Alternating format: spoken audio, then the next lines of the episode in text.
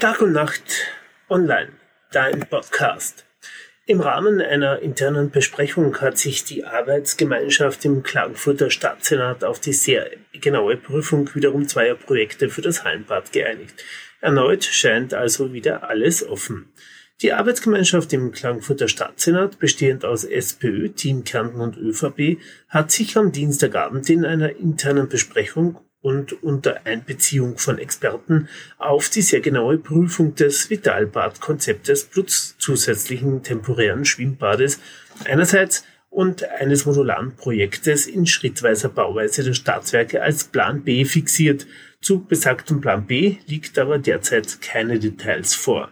Beide Projekte sollen nun unter den Aspekt Preis, Angebotsvielfalt, Zeitspanne und Örtlichkeit sowie Voraussetzungen zeitnahe auf Herz und Nieren geprüft werden.